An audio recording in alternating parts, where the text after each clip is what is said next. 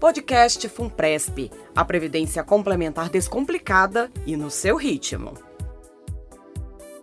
Olá, bem-vindos a mais um podcast Funpresp. Hoje o assunto é políticas de investimentos. Quando nosso dinheiro não está com a gente, é normal se preocupar se ele está sendo bem guardado, gerenciado e investido. Para isso, existem duas camadas, digamos assim, de regras que garantem que esse dinheiro seja aplicado de forma segura e, além disso, gere bons rendimentos. O Conselho Monetário Nacional edita a Resolução 4661, que define as diretrizes de alocação de recursos que garantem os benefícios das entidades fechadas de previdência complementar. E dentro das entidades fechadas ainda existem as políticas de investimentos.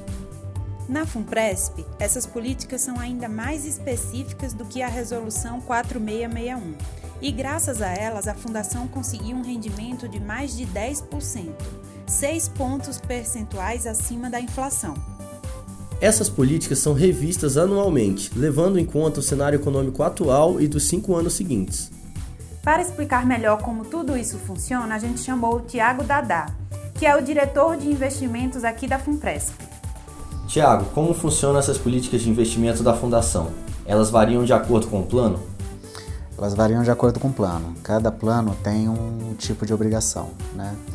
Por exemplo, o PGA são obrigações mais de curto prazo para fazer a fundação funcionar. Já os planos de benefício da fundação, tanto o ESVEC Prev quanto o Legis Prev, já tem compromisso mais de longo prazo.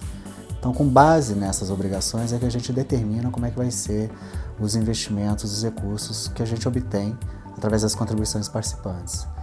É, a política ela passa por um processo de, de, aprovação interno, que começa, na verdade, a partir da, da, proposição pela área técnica, vai ao Comitê de Investimento e Riscos, que é, é, composto por quatro membros da fundação, são quatro membros técnicos também que analisam a proposta inicial. Depois vai para a DE, para a DE também avaliar, e aprovado pela DE, vai aos comitês de assessoramento de cada um dos planos de benefícios que a gente tem aqui.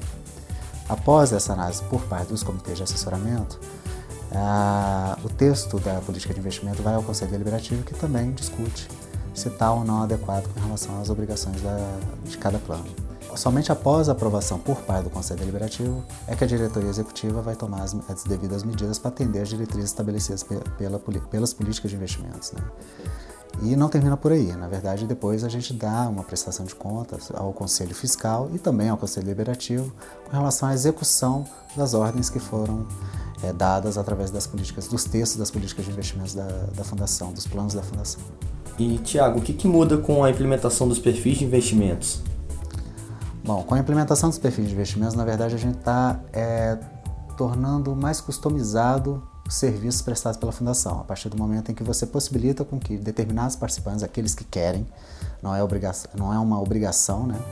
aqueles que querem opinar sobre os investimentos, eles têm um instrumento para que façam.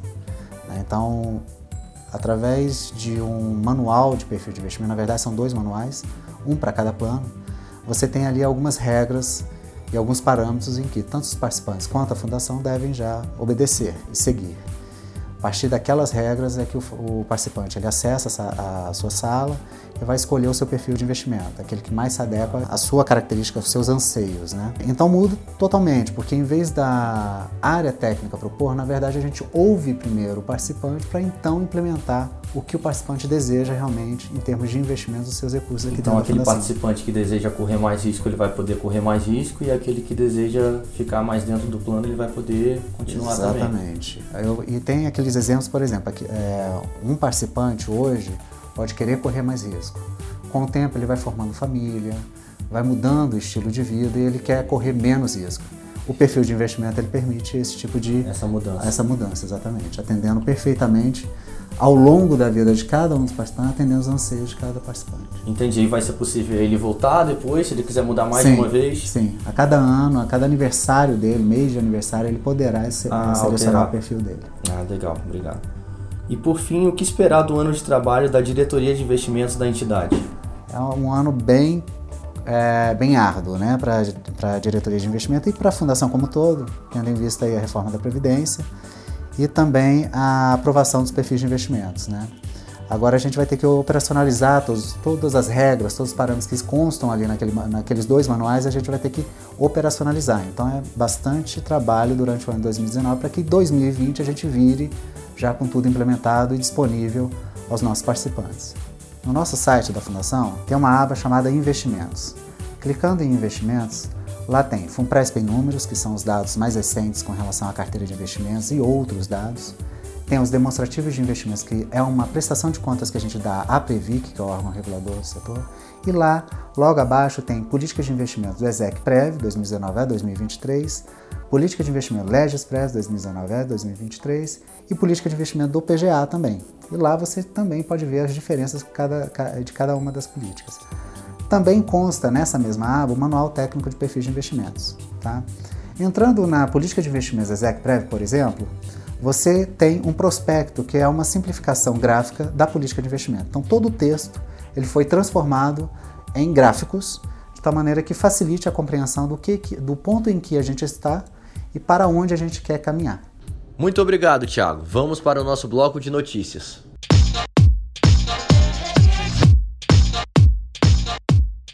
Foi publicado no Diário Oficial da União, do dia 22 de fevereiro, a Lei número 13.809 de 2018, que reabre o prazo para migração de regime previdenciário para servidores que ingressaram na esfera pública federal antes de 2013. A lei é fruto de uma conversão da medida provisória 853 de 2018, que foi promulgada pela mesa diretora do Congresso Nacional após aprovação pela Câmara e pelo Senado.